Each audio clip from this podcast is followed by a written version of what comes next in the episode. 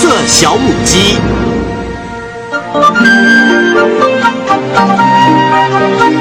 很久很久以前，在森林里头的小屋里，住着一只红色的小母鸡。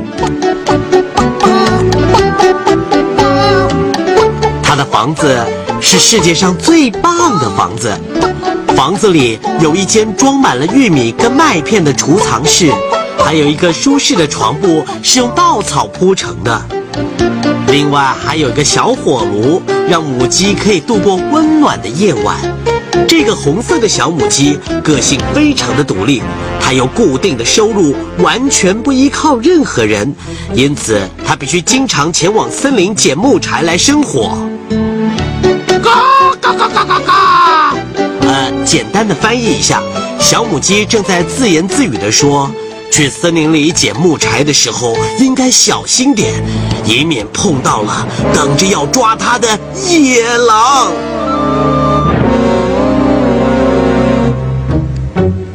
狡猾的野狼就住在小母鸡家附近，它经常在跟母鸡斗智，看看谁先赢。嘿嘿嘿。小母鸡比野狼聪明多了，每次都轻松地逃离野狼的魔掌。有一次，野狼好不容易地把小母鸡咬进了嘴里，小母鸡对它说：“快去告诉大家，你终于抓到我了！”嘎嘎嘎嘎嘎嘎！我抓到母鸡了！野狼大叫着，因为它用力地张嘴大叫，母鸡便趁机跑掉了。这可不是好对付的。野狼说着，终于有一天，他想到了一个非常高明的计策。他充满了成功的自信，甚至他还跟他妈妈说：“先煮一锅热水等着他。”哦，是啊，今天晚上我们会吃到一顿前所未有的烫鸡肉大餐。说完话后，野狼就离开了他的巢穴，背上扛了一个袋子，往森林里头小母鸡家的方向前进。没有多久，红色的小母鸡的脚步声出现了，它正准备去捡木柴来生火。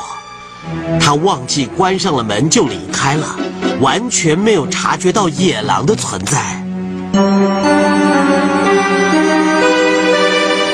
野狼小心翼翼、安静无声地走进了小木屋，它躲在电视的后面。小母鸡回到小木屋来了，野狼从它后面跳出来，母鸡吓得丢下了手上的柴火，咕咕大叫。哇哦！它跳到屋顶的横梁上面，让野狼没有办法抓到它。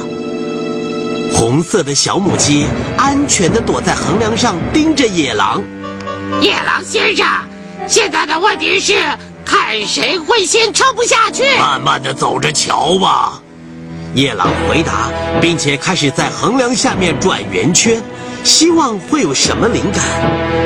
开始，它慢慢的转，后来越转越快，看起来就像是在追自己的尾巴。它飞快地转着圆圈，就像是一个陀螺似的。最后，它变成了一团灰影。啊！嘎嘎嘎嘎嘎！母鸡觉得它的世界天旋地转，啊！它的眼睛也越来越模糊，它的头越来越昏，最后就从横梁上面掉了下来。就刚好掉进了野狼的布袋里，野狼没有多少精神夸奖自己，这样的拼命转圈之后，他头昏脑胀的倒来倒去，倒到了这边，又倒到了那一边。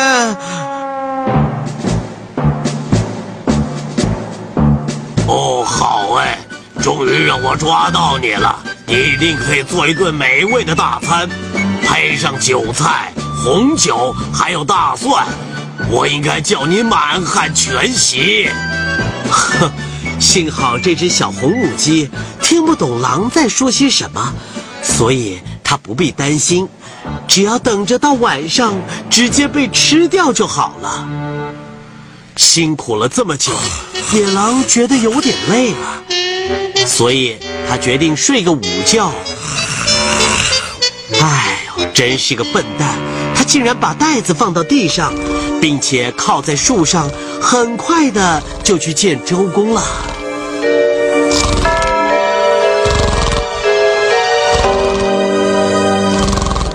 野狼睡着之后没有多久。小红母鸡就从袋子中探出头来，因为这匹笨狼竟然忘了要把袋子绑好，母鸡就这样爬了出来。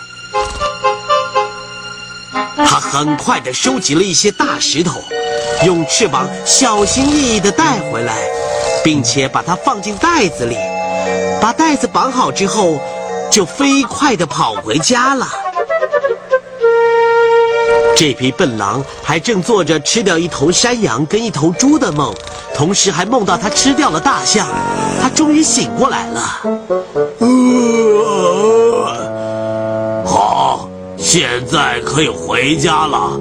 我要把这只鸡丢进锅子里煮。他捡起了袋子，感觉到袋子比之前还要沉重。哦，这只母鸡比我想象的还要肥。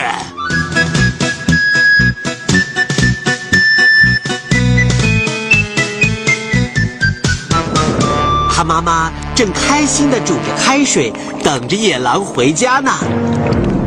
啊，怎么样，厉害吧？终于也让我抓到了小母鸡了。我们会有一顿丰盛的晚餐。妈，你煮的这锅水够烫吗？是啊，烫的不得了呢。跟小母鸡道别吧。野狼这么说。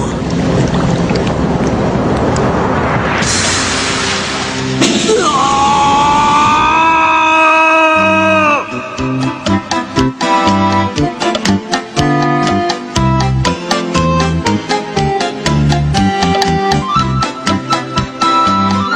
几个月以后，有一天，小红母鸡觉得自己好像看到了野狼，全身包满了绷带，在森林里逛来逛去。因此，它很确定野狼会有好一阵子不会来骚扰它了。我总有一天会抓到你的，走着瞧吧。好了，我亲爱的小朋友们。这个故事就讲完了，欢迎妈妈和小朋友们一起来使用伊氏娃娃 JUY 中药神奇水，修复皮肤棒棒的，对婴幼儿湿疹奶癣更有效果，妈妈们再也不用担心孩子有湿疹了。